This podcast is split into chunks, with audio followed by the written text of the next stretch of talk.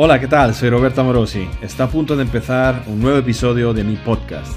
Cada semana encontrarás aquí nuevos episodios para alcanzar tus objetivos de forma 100% natural.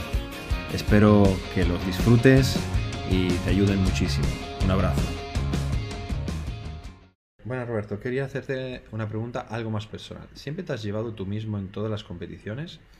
Nunca tuviese ese miedo al principio de, hostia, a ver qué sale de aquí, no llegaré bien, etcétera. Entiendo que al, primero, a lo primero tiene que ser como todo, ir ganando experiencia. Pero ¿crees que con todo lo que tenemos por aquí de información y demás se podría llevar una puesta a punto sin necesidad de tener a nadie? Vale, eh, muy buena pregunta.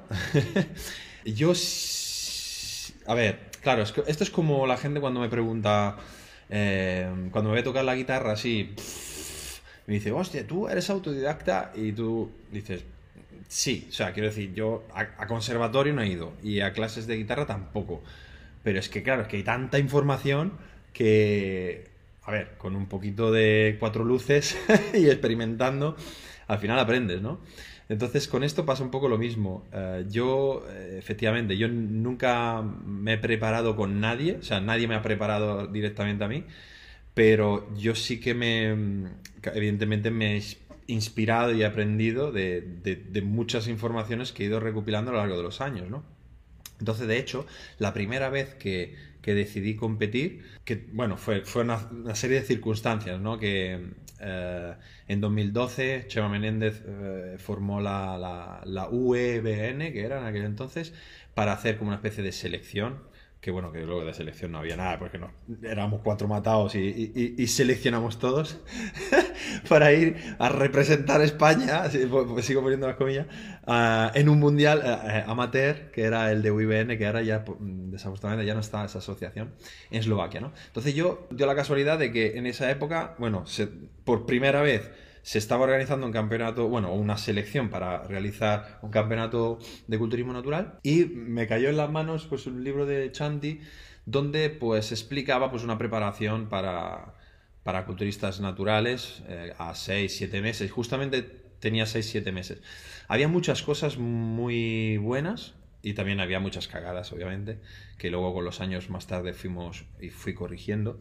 Pero digamos que la primera vez me preparé con eh, esa, metodología, que luego plasmé en lo que eh, publicamos, que era la, preparación agonística low carb. Y digamos que junté un poco cosas que yo ya venía haciendo, que era el típico calendario, que para mí al final es lo más importante de todo.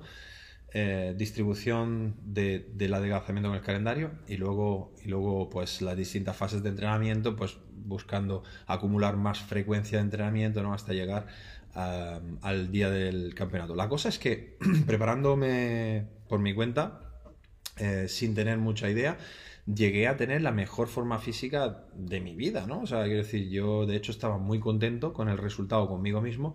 Ahora, claro, a nivel de competición, el resultado fue una puta mierda porque, bueno, no, yo, yo no, a ver, yo no sé los demás, eh, el nivel de experiencia que tenían, si eran todos supernaturales o no, pero evidentemente yo no estaba en mi, mejor forma competitiva porque era la primera experiencia. Entonces tienes que hacer pues tus cagadas, ¿no? Como, como todo el mundo. Sobre todo porque por mucha teoría que tengas, hay que también estar ahí. Porque digamos que el problema fundamental de la preparación es un poco el coco, ¿no? O sea, en el sentido de que tú vas a estar todo el rato teniendo que hacer un chequeo contigo mismo con el tema de, pues tu subconsciente que te dice que, no pasa nada si te comes una cosa más, que no pasa nada si, si quitas una serie o si, o yo qué sé, o que tienes que irte a dormir pero te apetece ver una serie, entonces al final pues bueno, estás todo el rato negociando contigo eh, con respecto a eh, lo que tienes o no tienes que comer, lo que, a qué hora o no tienes que irte a dormir, los pasos o no que dar y sobre todo también al tema de las mediciones objetivas. Tú, la primera vez que compites, eh, puedes estimar o puedes proyectar tu peso corporal en competición y tus pliegues en competición, etcétera, etcétera, pero es todo teórico. Entonces, eh, lo más importante de hacer una primera experiencia de competición es esa recopilación de datos a lo largo de la preparación que te va a servir luego cara a otras preparaciones poder trabajar sobre eso. Entonces, eso es lo que yo hice. O sea, año tras año, de hecho, los primeros tres años competí tres años seguidos hasta que 2012, 2013, 2014, cada vez fui consiguiendo mejor puesta en escena y mejor forma física hasta en 2014 llegar a ganar el Mundial Amateur en Madrid, bueno, Mundial, Campeonato Internacional, llamémoslos, ¿vale? Porque a mí, me, me, da un poco de vergüenza llamarlo Mundial, un campeonato donde hay cuatro atletas de cuatro países, sobre todo porque ahora sé cuál es la diferencia entre un mundial de verdad y, un mundial de estar por casa, pero bueno, que como, de todas formas era un buen campeonato internacional, llamémonos, y luego, a semanas después, ganar el campeonato italiano en NBFI, eh, que era la doble NBF italiana de aquel entonces, y poder optar a ser pro, que luego yo dije, bueno, me quedo aquí porque no tengo nivel de pro, ya, ya, ya, me haré pro si me tengo que hacer, no, no, tenía ninguna, ninguna prisa con eso. Pero la cuestión es que, eh, como te decía, el haber recopilado datos en la primera preparación me sirvió para la segunda mejorarlo y la tercera mejorarlo, entonces luego ya tener muy claro cuáles eran los puntos de estancamiento, qué se sentía cuando tenía que empezar a secar las piernas, eh, el creer que podía llegar más allá, porque al principio no sabía que pensaba que pelar el culo o, tener venas en la pierna era imposible para alguien que tuviera una distribución de grasa en el tren inferior como yo, que pensaba que, yo qué sé, la gente que lo hacía era porque te acumulaba más grasa arriba, yo qué sé, o que, era, o que solo se podía hacer con doping, ¿no? Y tal.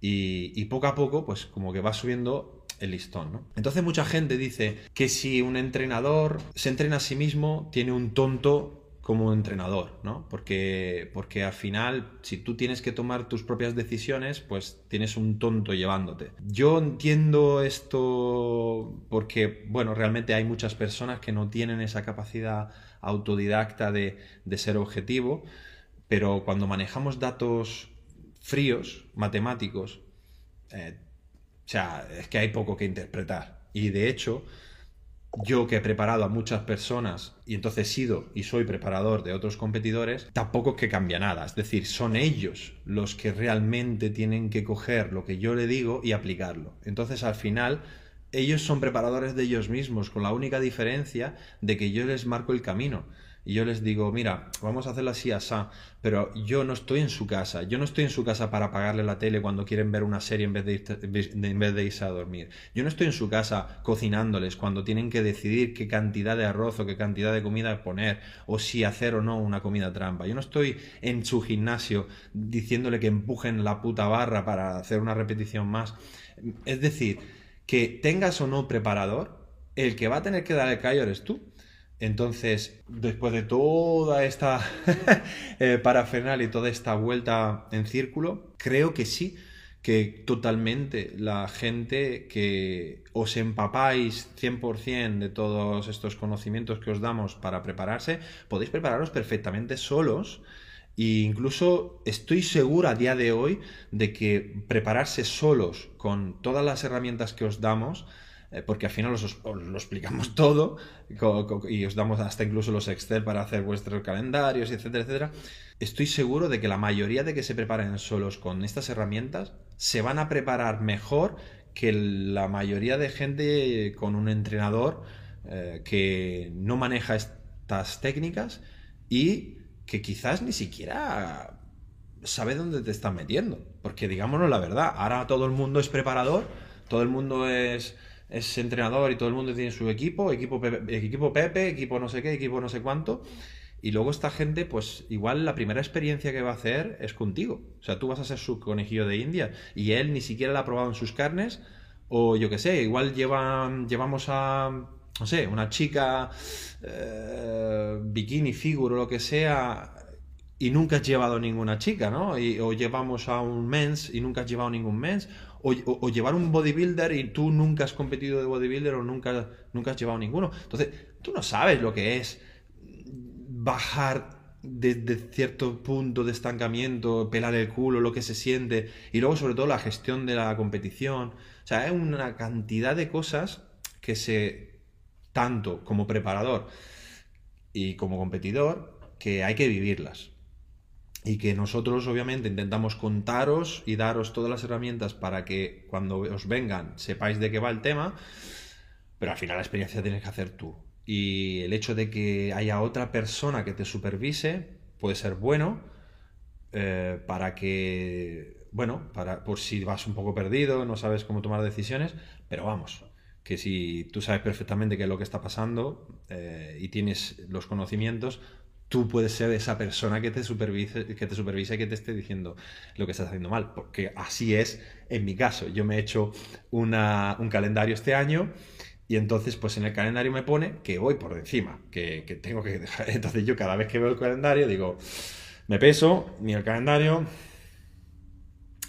tengo que comer menos, tengo que moverme más. Y de hecho hoy me he venido a trabajar en bicicleta para subir un poco el gasto energético. Entonces, quiero decir, que me hace falta un entrenador que me pregunte, porque además eh, el tema del entrenador también es que es, es como en diferido, ¿no? Es decir, va, va destiempo, porque igual ha pasado una semana eh, y tú en esa semana, o sea, tú puedes tomar decisiones cada día.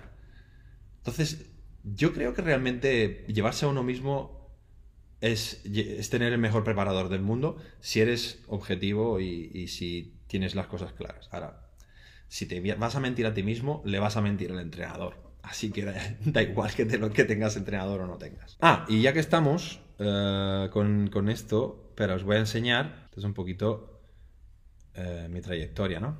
Obviamente en las fotos quiero decir, también hay una evolución de, la foto en el sentido de cómo estoy posando. Eh, esta foto está, estaba posando mal, tampoco es que estaba así, realmente estaba, estoy chepado en la primera foto, ¿no? Pero, y, también en el femoral no lo estaba apretando eh, realmente, es decir, o sea, quiero decir, eh, lo he dicho mal, en realidad lo que estaba apretándolo en vez de dejarlo colgando, entonces se queda como tenso, ¿no? Entonces parece que tengo menos todavía. Pero realmente, claro, yo tengo los datos numéricos y entonces aquí realmente pues estaba más tapado, estaba más pequeño, eh, estaba más asimétrico, etcétera, etcétera. Y con el tiempo, poco a poco, he ido intentando trabajar en la simetría de la pierna y luego, bueno, el 2018 llevaba un bombeo de locos y hice una, puesta en escena de, que era una puta locura, ¿no? Eh, y obviamente también la preparación fue cambiando bastante. De 2012-2014 eh, estaba, experimentando con una dieta más baja en carbos y muy alta en proteínas, o sea, la dieta cíclica esta eh, y dieta evolutiva. Luego poco a poco fui metiendo más carbos y tal. Y luego a partir de 2014 ya fue todo con, con la puesta a punto natural, con carbos altos y demás.